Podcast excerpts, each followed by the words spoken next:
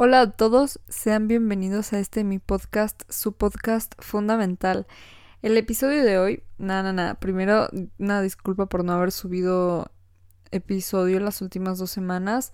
Eh, no fueron mis mejores semanas y tuve también como complicaciones más técnicas y otras personales. Entonces les pido una disculpa, ya no me voy a ausentar. Y ahora sí a lo que toca hoy este jueves voy a hablar acerca de cómo hacer el trabajo difícil que a veces a muchos de nosotros nos cuesta hacer y cómo podemos empezar a hacerlo, o sea, la mentalidad que podemos adoptar para comenzar a hacer lo que tanto nos cuesta trabajo hacer. Y antes de comenzar con este episodio, aclararles que todo esto es eh, opinión personal y cosas que a mí me han ayudado, cosas que a mí me han servido. Cada quien tiene su propia opinión y estoy abierta a escucharlo en mi Instagram. Pueden escribirme con toda confianza. En Instagram me encuentran como podcast fundamental por si gustan platicar de algún tema. Lo primero que les voy a recomendar es que empiecen a enfocarse más en la oportunidad que en la obligación como tal, porque muchas veces nos ponemos a pensar en el trabajo que tenemos que hacer, pero nunca en lo que nos va a dejar el trabajo ya hecho. Les voy a dar varios ejemplos. Por ejemplo, el ir al gimnasio.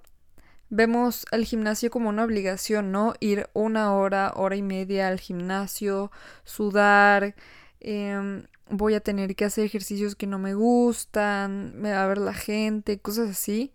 Pero no nos enfocamos en lo que nos va a traer a futuro, que no sé, a lo mejor el cuerpo de nuestros sueños, una vida más saludable, vernos mejor y, o sea, resultados que pueden traer el gimnasio. Pero esto no, o sea, esto ocurre en absolutamente todo. Siempre vemos la tarea como la obliga como una obligación y eso hace que de una digamos no la voy a hacer, o sea, qué flojera la aplazamos o de plano no la hacemos. Y es por esto que les recomiendo muchísimo, a mí sí me funciona ver como lo positivo de las tareas o bueno de, de hacer esa obligación, lo que me va a dejar a futuro.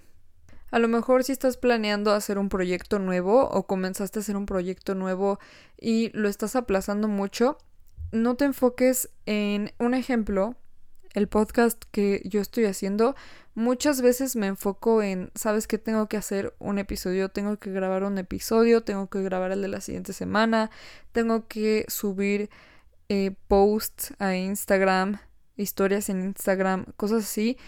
Y lo veo más como una obligación, o lo veía, porque en algún momento todos vemos las cosas difíciles, eso es imposible no dejar de ver las cosas o las tareas como una obligación, pero sí podemos empezar a enfocarnos más en lo que nos va a dejar. Yo empecé este podcast sí pensando que era como una obliga que iba a ser una obligación para mí.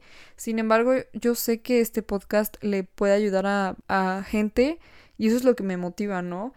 El poder inspirar y ayudar a los demás. Y no solo eso, sino como el aprendizaje que yo voy a terminar sacando de todo esto, de, de este proyecto. Y como un logro personal el haber logrado sacar este proyecto que yo tenía en mente desde hace mucho tiempo.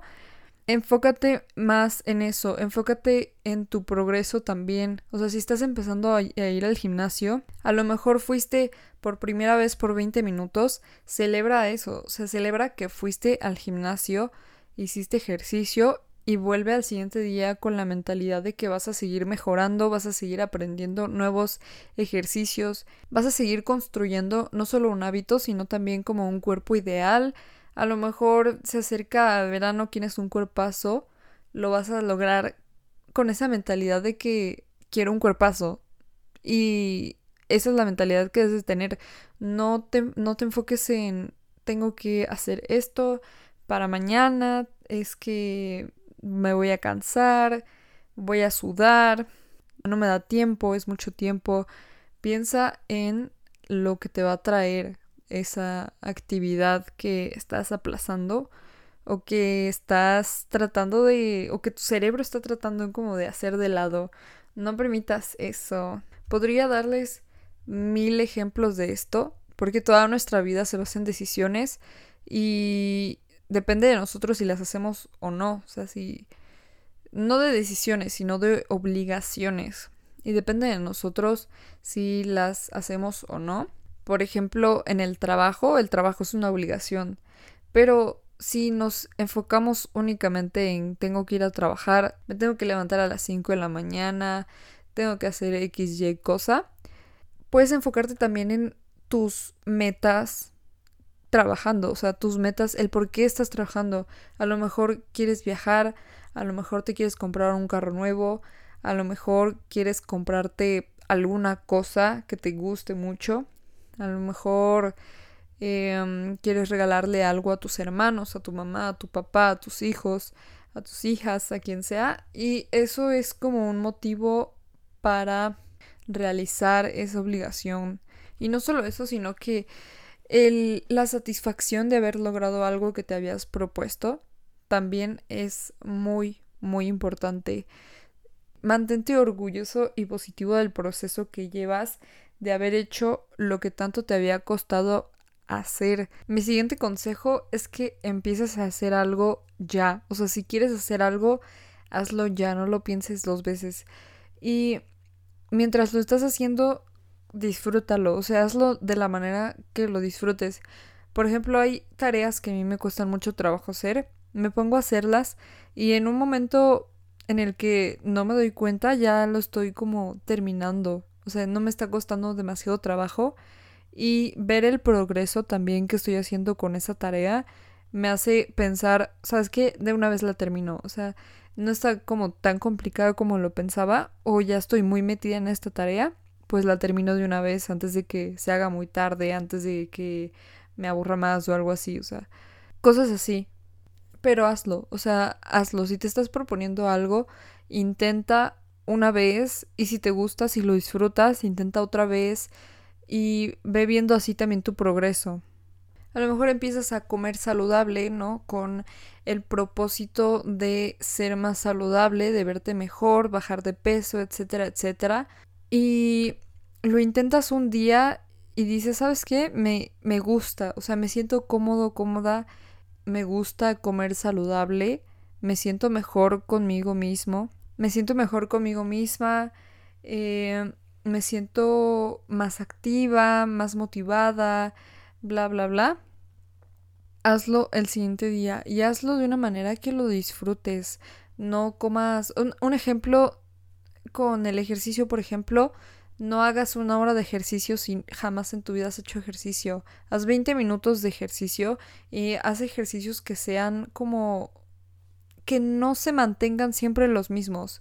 Modifícalos, intenta cosas nuevas que te hagan interesarte en el ejercicio para crearte el hábito de hacer ejercicio, justamente. Ya repetí mucho ejercicio.